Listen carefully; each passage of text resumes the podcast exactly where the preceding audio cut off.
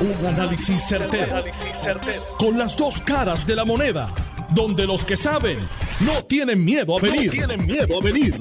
Esto es el podcast de Análisis 630 con Enrique Quique Cruz. 5 y 6 de la tarde de hoy, lunes 28 de marzo del 2022. Tú estás escuchando Análisis 630. Yo soy Enrique Quique Cruz y estoy aquí de lunes a viernes de 5 a 7. Ya conmigo está en el estudio el doctor Luis Martínez, médico de medicina preventiva, bioidentidad y con más de 15 años de experiencia en terapias hormonales. Ahora voy a estar con él ya mismo, pero antes quiero comenzar con el tema si nosotros estamos preparados para una tercera guerra mundial. Y no es cuestión de crear histeria ni de que la gente salga corriendo a comprar ni nada, porque mire, inclusive si estallase la guerra, no tiene que hacer eso. O sea, la preparación a la cual yo les estoy hablando es más una preparación mental y psicológica que física de que usted tenga que salir a comprar algo o de que el mundo se va a acabar. Mi generación y otras generaciones posteriores a la mía, nunca hemos vivido una guerra mundial. La mayoría de la gente que vivieron la Segunda Guerra Mundial ya han fallecido. Pero nosotros estamos en la parte más cercana, desde la crisis de los misiles en Cuba, que eso fue en el año 62, 60, 60, perdón, 61, 62, pues súmele 40, 60 años más tarde, y estamos ahora en una etapa muy cerca. ¿Y por qué digo esto? El discurso que dio Biden ayer no solamente fue un discurso a sus aliados de la organización del Tratado de Atlántico Norte, del Norte del Atlántico, la OTAN, NATO, como se conoce en inglés, también fue un discurso para los ucranianos y también fue un discurso para la nación norteamericana. Cuando Biden dice al final, for God's sake, por Dios, ese hombre no puede permanecer en el poder. Miren, eso no es que se les salió, eso no es que se les zafó, eso no. Aquí la gente eh, pueden darle crédito en ocasiones de que se le olvidan las cosas, de que mete las patas, de que dice lo que no es. Sí, eso ha ocurrido, pero en cosas tan importantes como estas, no. Y si usted, yo he visto ese, ese discurso, lo he visto ya cuatro veces.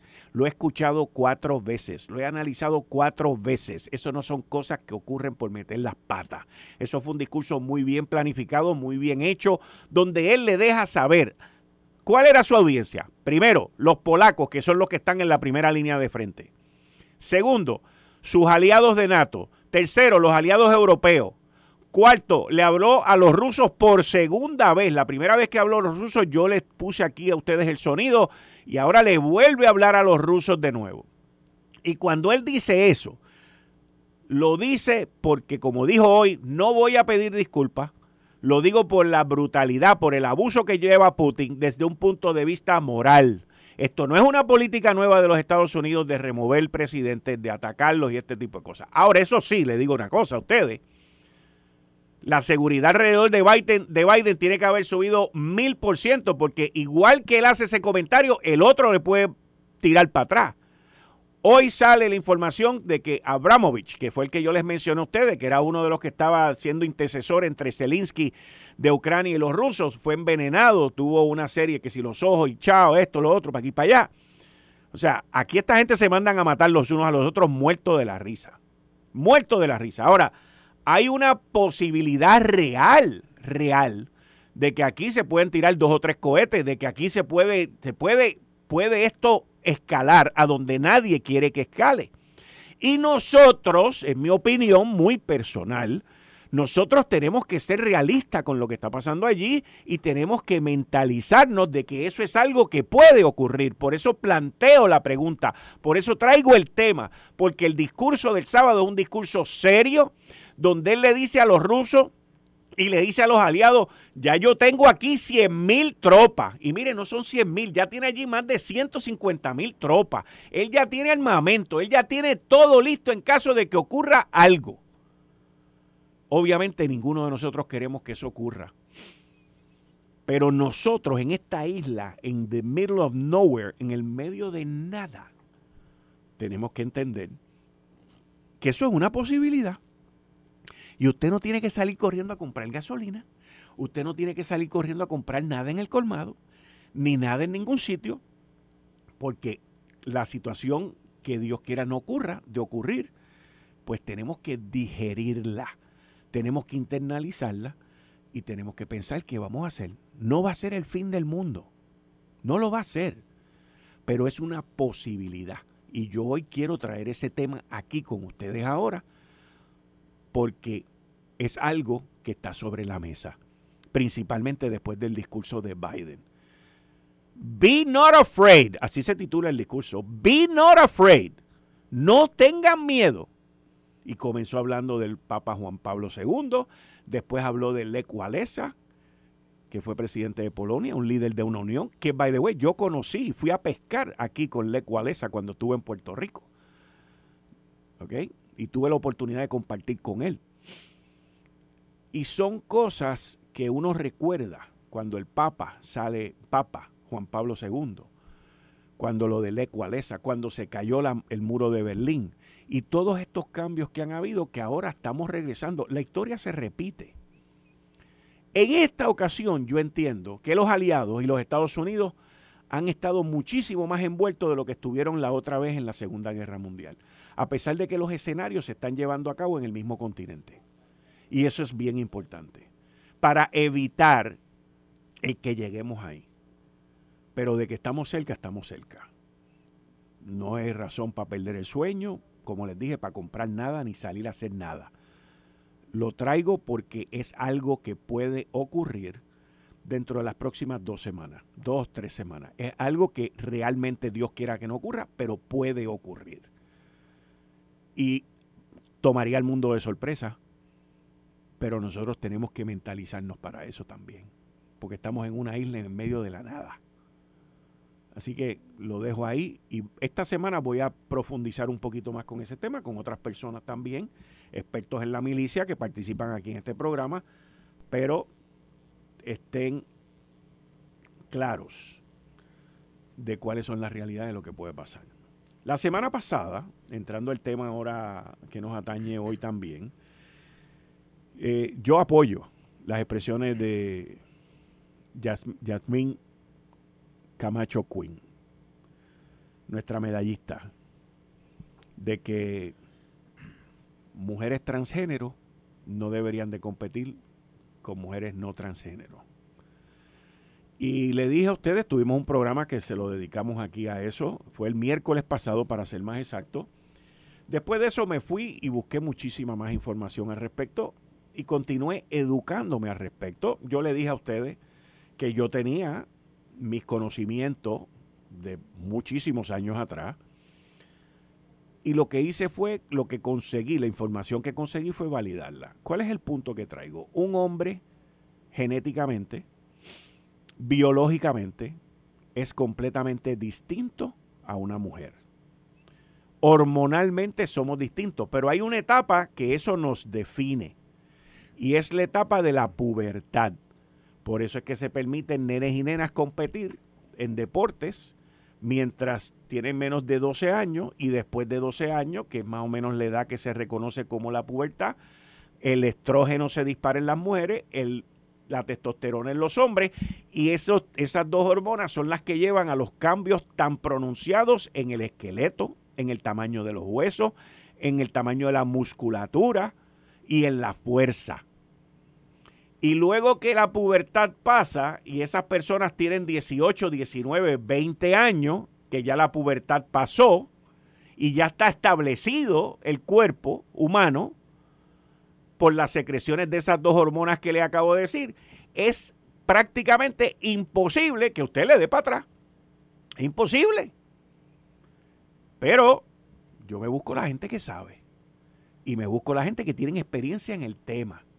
Y para eso le pedí al doctor Luis Martínez, médico en medicina preventiva y tratamientos hormonales de bioidentidad, que estuviera aquí con nosotros. Tiene más de 15 años en ese tipo de medicina y está aquí conmigo en el estudio. Doctor Luis Martínez, muchas gracias por estar conmigo aquí. Claro que sí, saludos Quique, saludos a los radioescuchas. Doctor, sí. Eh, ¿la pubertad es lo que nos define?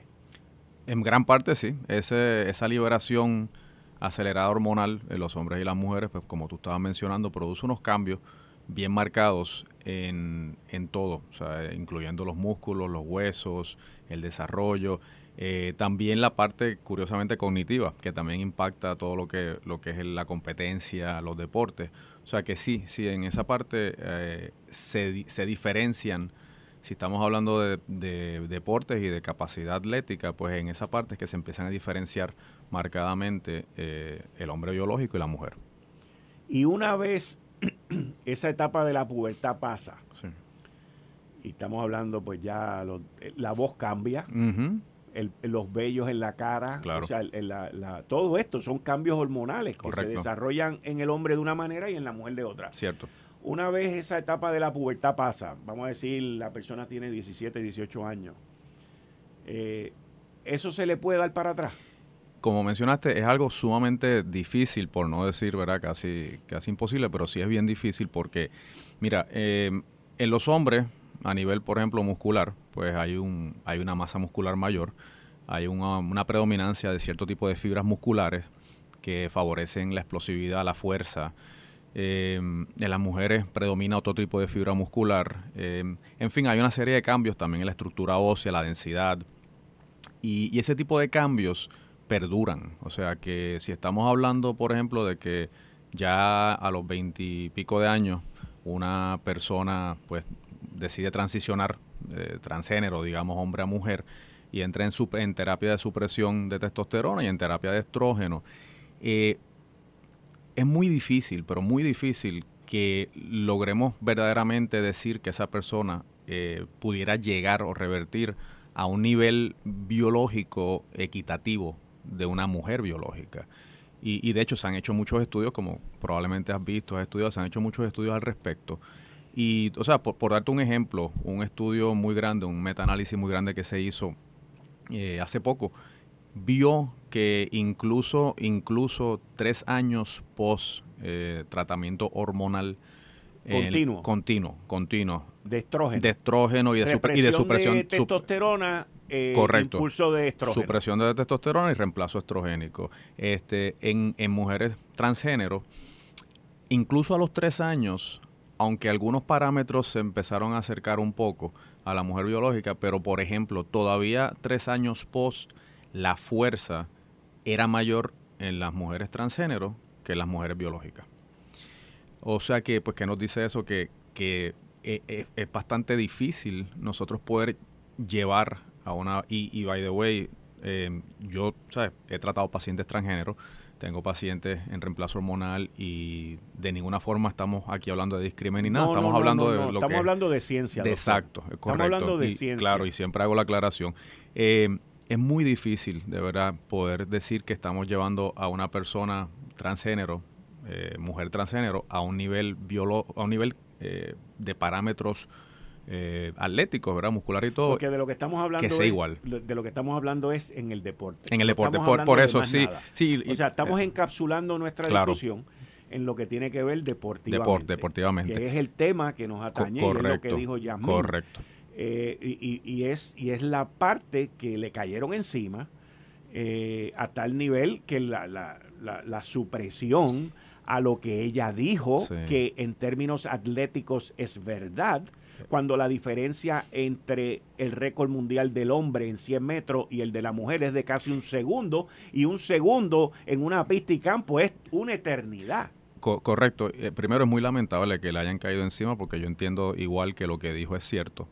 Em, y, hablando de eso mismo, yo quiero que los que nos están escuchando, mira, vamos a asumir por, por un momento, vamos a asumir que, ¿verdad? que no, no sabemos o, no, no se saben las diferencias biológicas o no, pero nada más con analizar estadísticamente eso que tú mencionaste de los récords que se logran las mujeres biológicas élite versus los hombres biológicos élite, ese segundo eh, en, en, 100 metros, ¿verdad? en pisticampo, es una eternidad. Y, y, si nosotros evaluamos, por ejemplo, la mujer élite en 100 metros, eh, con su tiempo récord, hay más de 2.000, 3.000 hombres que le rompen el récord en competencia por encima de eso. O sea, que no es cuestión de que sea elite versus elite, es que a nivel de muchos atletas que serían regulares o quizás hasta mediocres para el campo masculino, le superan el, récord a la mujer, eh, a la mujer top, a la mujer biológica top. Y eso ocurre, se ha visto en las diferentes deportes, diferentes categorías. O sea que es un tema muy consistente. O sea que aun si nosotros fuésemos ignorantes, que no lo somos, pero aun si fuésemos ignorantes de los cambios biológicos, nada más con las décadas de competencia y hemos visto, eh, sabemos que hay una diferencia biológica obvia en el, en el desempeño entre hombre y mujer. Entonces, eh, ¿dónde deben competir? Digo, esto es una pregunta que quizás no te la tengan que hacer a ti, pero, claro. pero bueno, déjame cambiar la pregunta. Déjame cambiar la pregunta, porque esa, esa pregunta para, para ti no es, no es la correcta. Eh, la mujer biológica no estaría entonces nunca en igualdad de condiciones. O sea, la supresión, la supresión de la testosterona no compensa lo que el cuerpo ya tiene.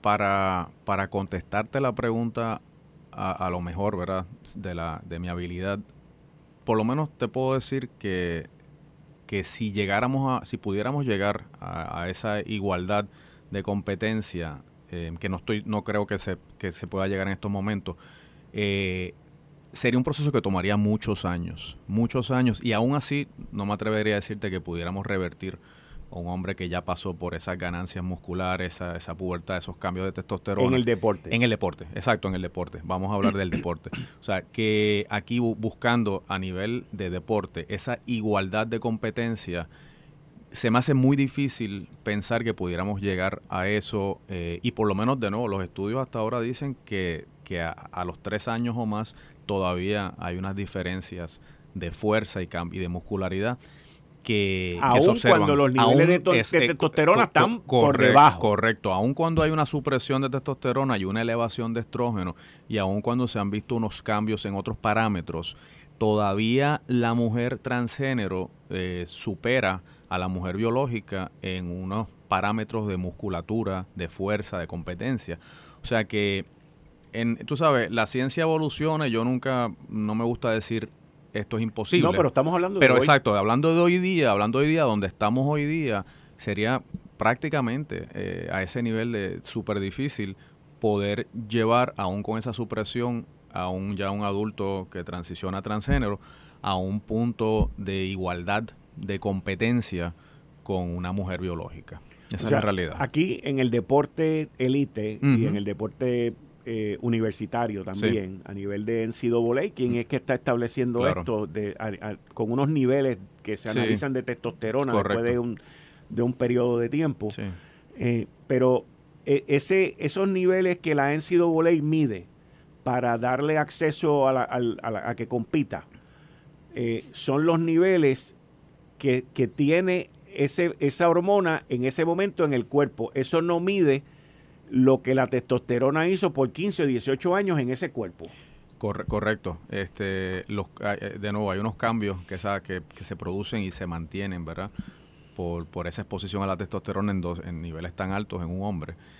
Y, y también te quiero aclarar otro punto muy interesante. Eh, también se ha visto que, que, esa supresión de testosterona eh, no siempre llega, o sea, puede que en un momento dado se hagan unos niveles y, estén pues más bajos o, menos bajos, pero no siempre llega a donde el clínico quiere llegar, quiere que llegue para mantener esa supresión adecuada.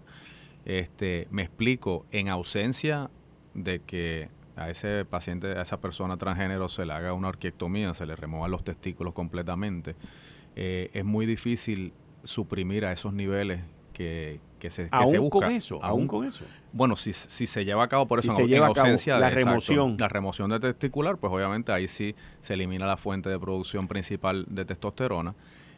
Pero ¿Y hay estudios sobre eso? Hay estudios, hay estudios sobre eso, pero de nuevo es un proceso que aunque se haga, pues claro, lo que se ha acumulado toma, va a tomar tiempo en, revertir. Este, y, y, por ende es, es, es bien difícil tú poder llevar a, una, eh, una persona, a una mujer transgénero y decir verdaderamente que hay una igualdad biológica de competencia.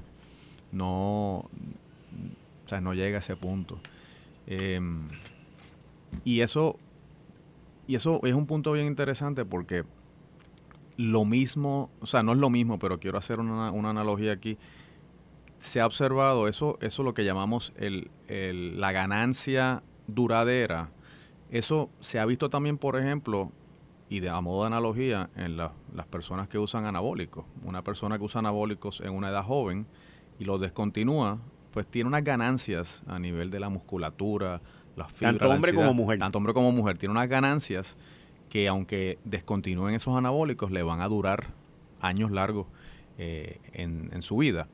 O sea que definitivamente el impacto que tiene la testosterona en un hombre a través de la pubertad y pospubertad es un impacto duradero a pesar de la, de la supresión. Hmm. Y en, este tipo de deporte, o sea, en los deportes élite, estamos hablando de, auspicios, estamos hablando de, de becas de cientos de miles de dólares. Sí, hay muchos intereses envueltos en esto y también importante en estos deportes élite, o sea, un, un milisegundo puede hacer la diferencia entre ¿verdad? un título, una victoria y, una pérdida. Entonces, eh, es un nivel tan alto de competencia que precisamente cual, y yo creo que ese es el punto súper importante en todo esto, es un nivel tan alto de competencia que cualquier cambio eh, que se desvía de la norma le puede dar, hacer la diferencia total a una persona, convertirlo en un campeón mundial, eh, etcétera. Y, y de nuevo, tenemos que entender que yo creo que aquí lo que, lo que se tiene que buscar preservar es que las mujeres biológicas pues puedan competir, ¿verdad? Con igualdad en ese aspecto que es lo que queremos. Muchas gracias, doctor. Siempre. Esto fue el, podcast de Notiuno. Análisis 630 con Enrique Quique Cruz. Dale play a tu podcast favorito a través de Apple Podcasts, Spotify, Google Podcasts, Stitcher y notiuno.com.